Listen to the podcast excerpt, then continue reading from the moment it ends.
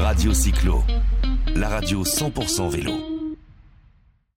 Alors j'accueille Colette et Christian. Voilà, donc entre Toulousains, euh, ben je, suis euh, prête à faire leur interview.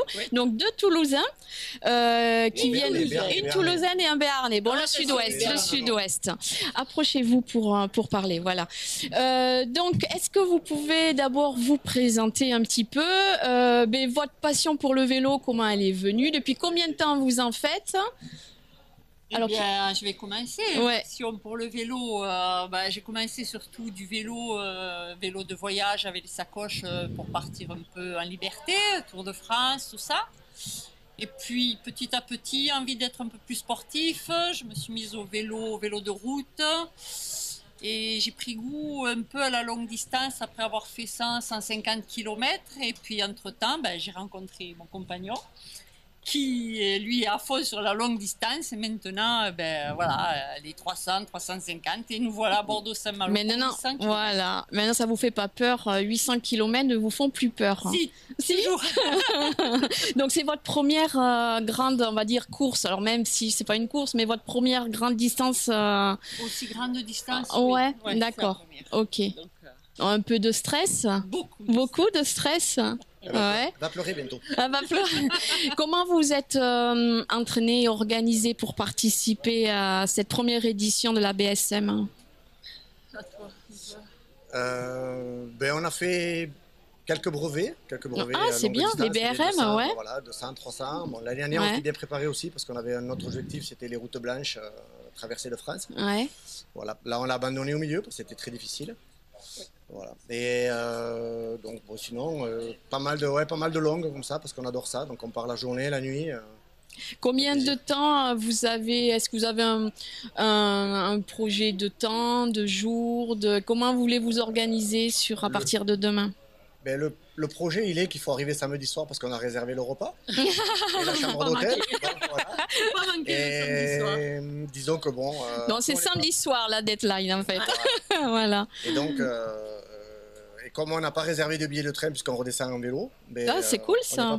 Et puis le vent dans le dos en plus, donc c'est bien. On espère. Ouais, ouais, non mais c'est bien. la météo comme elle viendra. Hmm.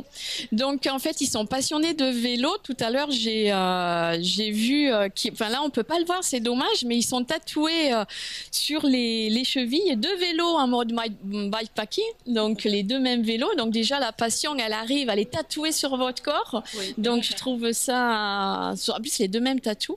Donc je trouve ça d'abord joli et tout ça, et puis assez sportif. Donc c'est c'est bien. Donc le vélo, le bikepacking, c'est votre passion, euh, passion sportive, passion de vie aussi, parce que ça prend beaucoup de temps, il faut le dire. Ah c'est le, vélo. C'est le vélo qui nous fait euh, notre passion, notre euh, voilà, nos week-ends, nos semaines, nos.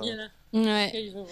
Et voilà, ah ben voilà, Jérôme a pris, a pris la, la caméra et pour montrer un petit peu les tatous. Et hum, comment les nuits, vous les avez aussi que l'alimentation. Est-ce que vous avez eu des, points de chute pour, euh, pour ces, euh, ces quelques jours hein? Ou c'est au feeling aussi? Nous, on est des, autonomistes. Donc, euh, c'est-à-dire qu'on sera en autonomie complète. On, peut dormir où on veut, comme on veut. On a un matelas, duvet. On veut garder cette liberté de s'arrêter. Voilà. Suivant la météo, ça sera peut-être un hôtel, peut-être sinon un, un Porsche d'église un hall de supermarché. Alors, je rebondis sur ce que tu viens de dire, parce que en parlant d'église, lors de mon dernier voyage euh, toute seule, euh, j'ai été arrêtée à 7 parce que j'avais perdu une énième fois ma carte bleue.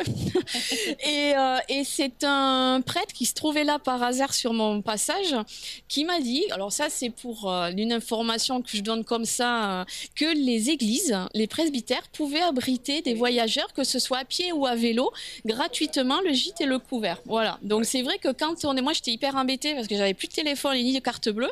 Donc euh, on me disait, ben allez dormir euh, à l'église de Narbonne, enfin la cathédrale de Narbonne. Je dis là, ça fait un peu, un peu beaucoup. Mais c'est vrai que euh, et tout ça c'est pour les pèlerins de Saint-Jacques de Compostelle. Ça vient de là. Donc si vous savez pas où dormir et que vous êtes embêté, qu'il pleut, la météo est pas bonne, les églises peuvent vous vous accueillir. Voilà. de avec les clochers souvent. Euh, Alors pas tous les presbytères, euh, parce qu'il n'y a pas des prêtres dans chaque église, mais pour les plus grandes villes, ouais. Voilà, c'était la petite info. Je rebondissais sur le mot église en fait. Non, on mange des chocolatines, Jérôme. Chocolatines, dans une poche et on dit boudu. Voilà. Bout du con. bout du con. voilà. Et eh bien, vive Toulouse. Hein. On est trois, donc tout va bien se passer. Vive Toulouse. Parfait. Eh ben, c'est voilà.